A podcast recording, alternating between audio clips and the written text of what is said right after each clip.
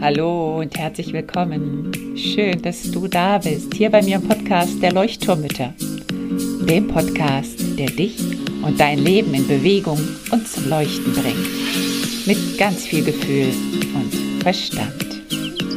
Mein Name ist Henriette Mathieu und ich freue mich riesig, dass du dabei bist. Und nun lehn dich einfach zurück, atme tief durch.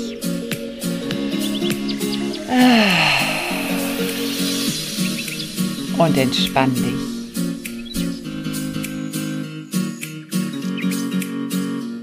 Hallo, schön, dass du wieder eingeschaltet hast zu einer neuen Folge der Leuchtturmbitte. Heute geht es um die Selbstempathie. Ein ganz, ganz, ganz schönes Thema und jetzt, wo ich so darüber nochmal nachgedacht habe und ja, mir Notizen gemacht habe, habe ich auch festgestellt, so, oh Mann, ich sollte es selber für mich auch viel, viel öfter machen. Manchmal ja, reicht die Zeit einfach nicht oder man nimmt sich nicht die Zeit.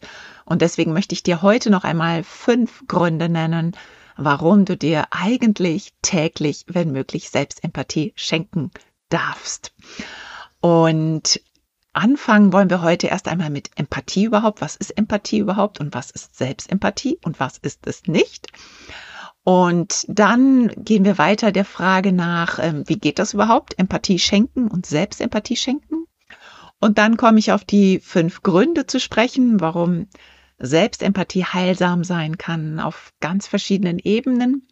Und dann habe ich heute sogar ein Geschenk für dich dabei, was du dir nachher direkt runterladen kannst. Und ja, jetzt geht's erst einmal los. Viel Spaß.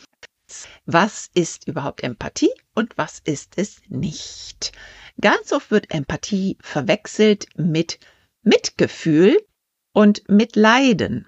Also dieses Mitgefühl klingt erstmal gut, ja, und es ist auch ein Mitfühlen, aber es geht ganz schnell über in dieses Mitleiden. Und darum geht es nicht. Es geht nicht um Mitleid haben, sondern es geht darum, sich einzufühlen.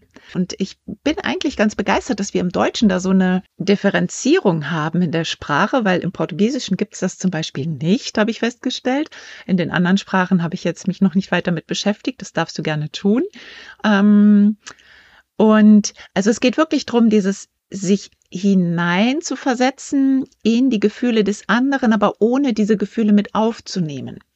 Also zu sehen, okay, ich sehe, dass du leidest, ich sehe, dass du traurig bist, ich sehe, dass du wütend bist. Also beim anderen schauen, um festzustellen, was beim anderen oder bei der anderen, Entschuldigung, wenn ich jetzt die männliche Form benutze, was da gerade los ist. Also dieses ganz genaue Beobachten und dann überlegen, was könnte der oder die andere gerade brauchen. Das ist sozusagen die Einfühlung, ein Synonym für Empathie, was wir unter Empathie verstehen. Und ganz, ganz, ganz wichtig, es geht hierbei nicht um die Lösungsfindung eines Problems. Das kann dann danach erfolgen, aber das ist nicht die Empathie. Es geht also nicht um das Wegmachen eines Problems, das Abreden von Gefühlen nach dem Motto, ja, ich weiß ja, dass du traurig bist, aber hey, jetzt ist auch mal genug, jetzt hast du auch genug Trauer geübt, jetzt kannst du auch mal wieder fröhlich werden. Also das ist nicht Empathie. Und die Empathie fällt uns ganz schön schwer, also mit anderen und mit sich selber, weil es einfach nur darum geht, das auszuhalten. Beobachten, erkennen, aushalten. Es geht nicht darum, etwas zu ändern und das fällt uns schwer. Und ich glaube, du kennst es auch, wenn eine Freundin dir erzählt, oh Mann, mir geht's gerade so schlecht und das ist gerade so blöd, ich bin gerade so traurig, dass wir dann immer gleich helfen wollen und gleich irgendwie dieses Gefühl wegmachen wollen. Gerade unangenehme Gefühle wollen wir ja tendenziell eher mal ausmerzen und weghaben. Und da ist es ganz, ganz wichtig, wirklich hinzuschauen und zu überlegen, okay, sie braucht vielleicht gerade nur Empathie. Sie möchte vielleicht in den Arm genommen werden und sie möchte vielleicht einfach hören, boah, ich sehe, du bist gerade echt enttäuscht. Du bist gerade auch richtig wütend, ne, dass, dass das so und so nicht geklappt hat und dass du dir das anders vorgestellt hattest. Also eher so spiegeln, was vielleicht so die Gedankengänge auch sein könnten oder auch Bedürfnisse. Ich sehe gerade, du könntest dies und jenes gerade gebrauchen ähm, also eher da so helfen, dass die Person sich aufgenommen und wahrgenommen fühlt. Und also das Herz sozusagen öffnen, ne, das Herz für den anderen öffnen und absichtslos sein, ganz wichtig, also keine Absicht dahinter haben. Ich habe kein Ziel, was ich damit erreichen möchte. Ich bin einfach nur da für den anderen. Und neugierig sein, das gehört auch dazu. Also neugierig zu sein, zu gucken, was da gerade ist und das einfach nur zu beobachten, den Raum zu geben.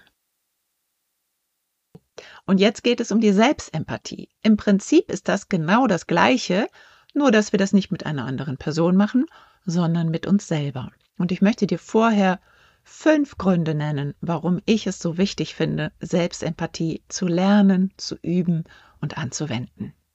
Der erste Grund ist es wirklich, diese Neugier zu entwickeln, uns selber zu beobachten und uns selber zu entdecken, also auch Seiten von uns zu entdecken, die wir vorher noch gar nicht so richtig beobachtet haben. Dazu gehören auch Gefühle, die auch mal zu benennen, was fühle ich denn gerade? Das fällt uns unglaublich schwer. Also ich schließe mich damit ein, so was ist das denn gerade für ein Gefühl? Also wir kennen Trauer, wir kennen Wut, wir kennen Angst, wir kennen ähm, Freude natürlich, Liebe so, aber es gibt ja noch so viele Nuancen und Zwischenstufen und andere Gefühle, die wir gar nicht so richtig benennen können und wo wir ganz oft davor stehen, so, was fühle ich denn eigentlich gerade hier? Und dann genau das gleiche mit den Bedürfnissen. Welches Bedürfnis habe ich denn überhaupt? Ist es die Erholung? Ist es Unterstützung? Ist es Selbstwirksamkeit?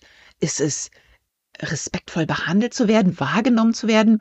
Also da auch mit diesem, dieses Bedürfnisvokabular überhaupt sich erst einmal anzueignen, wie eine Fremdsprache, weil wir es ja nie gelernt haben, weil uns das nie vorgelebt wurde in den meisten Fällen. Das ist Grund eins. Also diese Neugier, die finde ich ganz, ganz wichtig. Neugier, um sich selber kennenzulernen, entdecken zu lernen. Das zweite ist die Selbstliebe. Denn mit jeder Minute, die ich mir Zeit für mich nehme, schenke ich mir Selbstliebe und achte mich selber und wertschätze mich selber und höre mir zu und sehe mir zu, sehe mir zu. Das heißt, das ist dieser Akt der Selbstliebe. Ich bin mir wichtig. Und daran schließt sich an, Grund Nummer drei, die Selbstfürsorge. Das heißt, ich mache eine Pause und nehme mich selbst wahr. Ich kümmere mich um mich selber, weil ich mir wichtig bin. Und der vierte Grund, den ich ganz wichtig finde, der dann auf einer tieferen Ebene stattfindet, ist dieses Heilen, sich heilen zu können. Also alte Kindheitswunden zum Beispiel zu spüren und zu heilen, ähm, heute habe ich mich zum Beispiel hingesetzt und nochmal einen Glaubenssatz aufgeschrieben oder mehrere und noch einmal geschaut, was ist da eigentlich gerade los? Was steckt da dahinter? Woher kenne ich diesen Glaubenssatz? Wo wurde der vielleicht in meinem Leben in mir eingepflanzt oder in mich eingepflanzt? Und dann habe ich gemerkt, so, ah ja, in der Situation, da kommt mir das bekannt vor. Also so dieses Forschen, dieses mit der Lupe mal genau hinschauen. Was passiert da gerade in mir? Was wird denn da getriggert? welche Narbe fängt da nochmal an zu jucken, die ich mir nochmal anschauen darf, wo ich vielleicht nochmal ein bisschen Salbe drauf schmieren darf, also im übertragenen Sinne.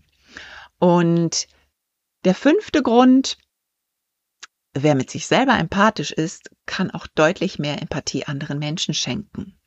Das ist ja, du hast die Sprache mit dir gelernt, für dich gelernt und wenn du weißt, wie sich Enttäuschung anfühlt, wirst du bei dem anderen auch viel eher beobachten können, ob diese Person vielleicht enttäuscht ist oder ob sie traurig ist oder ob sie frustriert ist, ähm, ob sie sich alleine gelassen fühlt, weil du einfach dein Vokabular sozusagen angereichert hast durch deine eigene Selbstempathie. Was wir selber für uns gelernt haben, können wir viel, viel, viel besser nach außen geben. Deswegen, das waren meine fünf Gründe, die ich ganz, ganz wichtig finde. Also ich wiederhole es nochmal. Ähm, Neugier zu haben, uns selber zu beobachten, zu entdecken, die Selbstliebe, die Selbstfürsorge, das Heilen alter Wunden oder das Schauen auf die Narben und die Pflegen. Und das fünfte ist, wer mit sich selber empathisch sein kann, kann auch bei anderen mit Empathie, äh, den anderen mit Empathie begegnen. So. So, wie funktioniert das jetzt? Wie läuft so ein Prozess der Selbstempathie ab? Also erstmal kann man diesen Prozess der Selbstempathie nicht direkt nach der Wut machen, weil man da noch völlig unter Cortisol steht, Stresshormone und der Körper ist eigentlich noch im Fluchtmodus oder im Angriffsmodus. Und da müssen wir erstmal runterfahren. Ich mache das ganz oft erstmal wirklich dann ein bisschen später. Ich hatte heute Mittag zum Beispiel wieder so eine richtig schöne Situation mit meinem Sohn in der Küche und ich bin voll explodiert, aber so richtig, weil ich irgendwie müde war, schon genervt war, weil wir unter Zeitdruck standen und er seinen Fisch in der Pfanne, in der falschen Pfanne braten wollte und ich ihm das schon hundertmal erklärt habe, dass das nicht die Pfanne ist, die wir zum Fischbraten nehmen und er viel zu viel Öl genommen hat und ich dachte nur so, ich hab's doch jetzt schon hundertmal erklärt und wir wollen doch jetzt loskommen und überhaupt, es ging so diese ganze ja, ging so wie so ein Domino-Spiel, ähm, ja, Domino, ne? Wo man so klackert und es klackerte so eins nach dem anderen. Und, ähm, und dann bin ich echt ausgerastet und habe danach gedacht, so, du meine Güte, das wäre ja echt nicht nötig gewesen. Was war denn da schon wieder los? Und heute Nachmittag hatte ich zum Glück ein bisschen Zeit und habe mich dann hingesetzt und habe genau diesen Prozess für mich einfach, bin ich durchgegangen. Mal ist er ein bisschen kürzer, mal ist er ein bisschen länger, mal gehe ich ein bisschen tiefer und mal ein bisschen weniger tief. Im Prinzip, ähm, bei mir sind es neun Schritte, in diesem Selbstempathieprozess, aber manchmal mache ich da auch nur sechs oder sieben Schritte draus. Und das kannst du auch selber entscheiden. Es geht, es gibt so ein paar Basispunkte, die auf jeden Fall drin vorkommen sollten. Und dann wirst du selber spüren, was du gerade brauchst und wie schnell du das vielleicht machst oder wie viel Zeit du dir nimmst.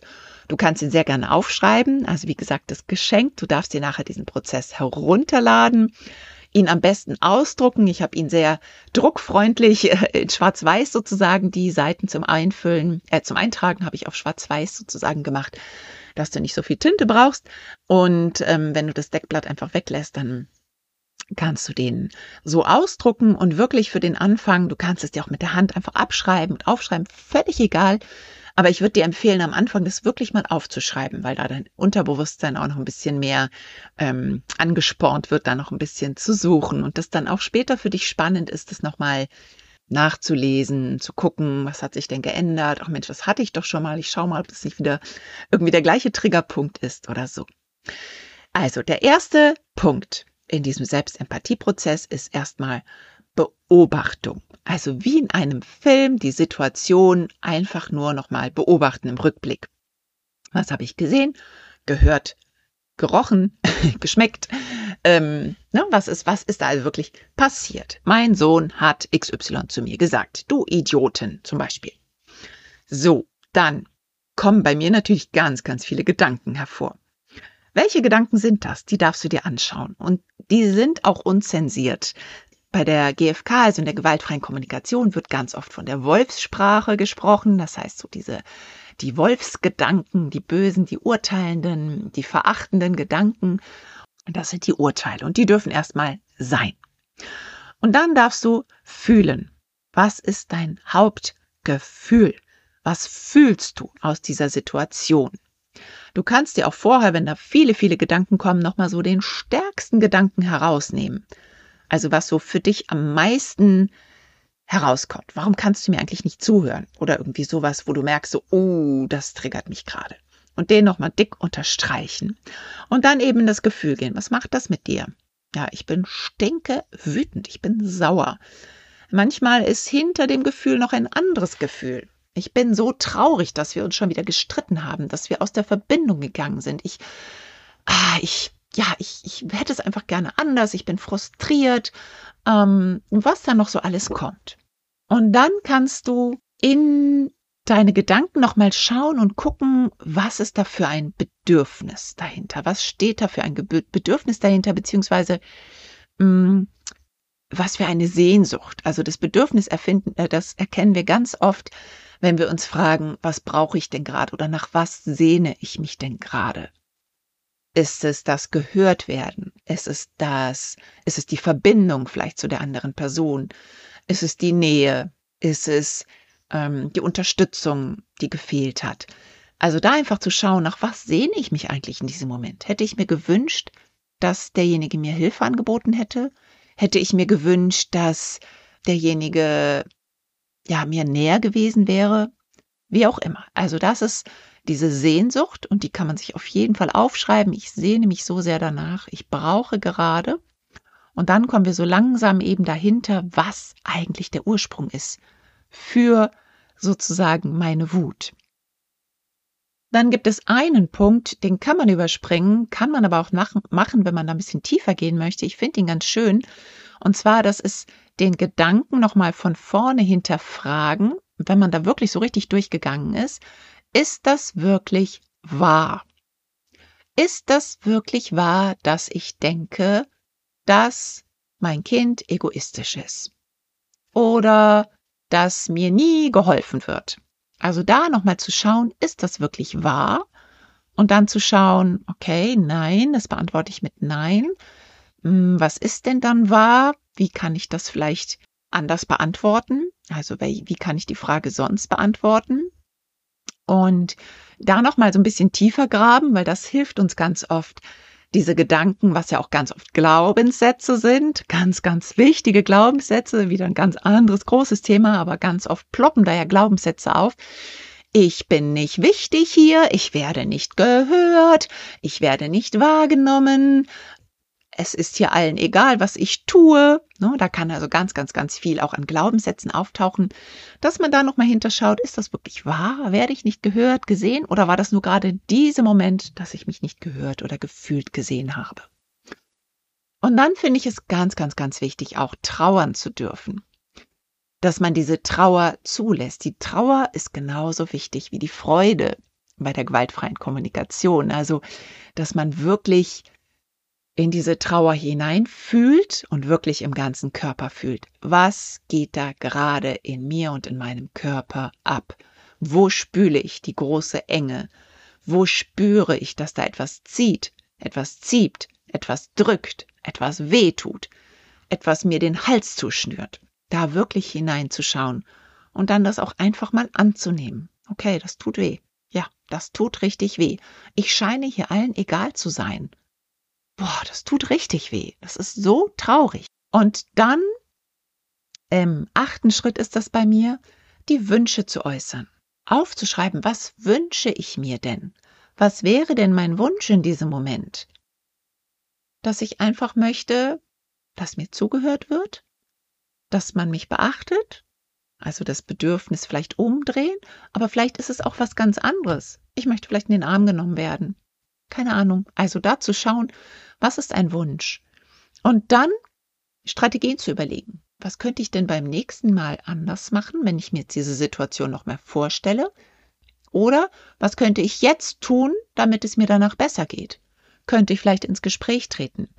Könnte ich vielleicht die Geschichte nochmal ansprechen, die Situation, den Konflikt nochmal ansprechen?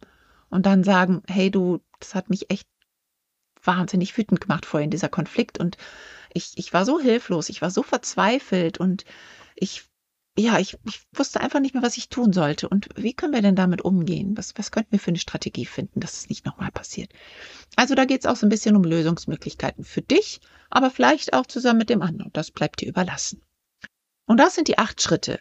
Und die habe ich dir in meinem Geschenk heute nochmal aufgeschrieben. Deswegen wiederhole ich sie jetzt auch gar nicht so doll, sondern lad es dir wirklich runter ähm, und geh es einfach durch. Okay, geh es durch, schau es dir an, lies es dir durch und du wirst merken, wenn du das zwei, drei, vier, fünf Mal gemacht hast, dann wirst du vielleicht auch deinen eigenen Selbstempathieprozess finden. Und ich mache das ganz oft auch auf dem Klo, dass ich mich einfach aufs Klo verziehe und dann mich da hinsetze und so in Gedanken diese Schritte durchgehe. Die Wünsche aufschreiben ist auch ganz schön, also wirklich so ein bisschen wie, als würdest du, ja, das so ins Universum schicken. Ey, ich wünsche mir so sehr und wirklich in dieses Gefühl dich hineinversetzen, ähm, so als würde es wirklich umgesetzt werden. Also es würde wirklich erfüllt werden. Das ist mein Tipp für heute. Und ich freue mich auf äh, Feedback. Ich freue mich drauf, wenn du mir vielleicht sagst, ob das geklappt hat, ob du Schwierigkeiten hast, ähm, wo es dir vielleicht schwierig fällt. Und ja, wenn du noch Fragen hast, dann melde dich einfach. Und ich sag's auch nochmal, trag dich ein für den Mutter-Burnout-Kurs. Da geht es auch ganz viel um Selbstempathie, um Bedürfnisse, um Gefühle. Also wenn dich das interessiert, wenn du das Gefühl hast, boah, ich bin echt ausgebrannt, mich nervt das alles, ich bin so frustriert, ich habe so das Gefühl, immer ich, immer ich, alles muss ich machen und ähm, ja, ich bin so in diesem hilflos ohnmächtigen Modus, dann schreib dich auf die Liste ganz unverbindlich ein.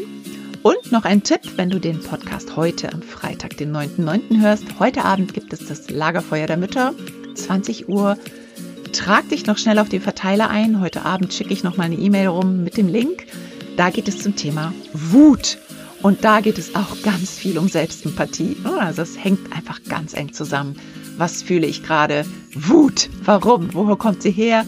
Was will sie mir erzählen? Es wird ganz, ganz, ganz spannend. Das heißt, spring noch schnell dazu und lass dich beim Lagerfeuer ähm, inspirieren, was du mit deiner Wut tun kannst. Und du darfst auf, dein, auf jeden Fall deine Fragen natürlich auch stellen. So, und jetzt mache ich Schluss für heute. Ich wünsche dir eine ganz empathische Woche und ähm, dann freue ich mich auf nächste Woche. Und nicht vergessen, lad dir dein Geschenk herunter. Es ist hier in den Show Notes verlinkt. Alles Liebe, deine Henriette.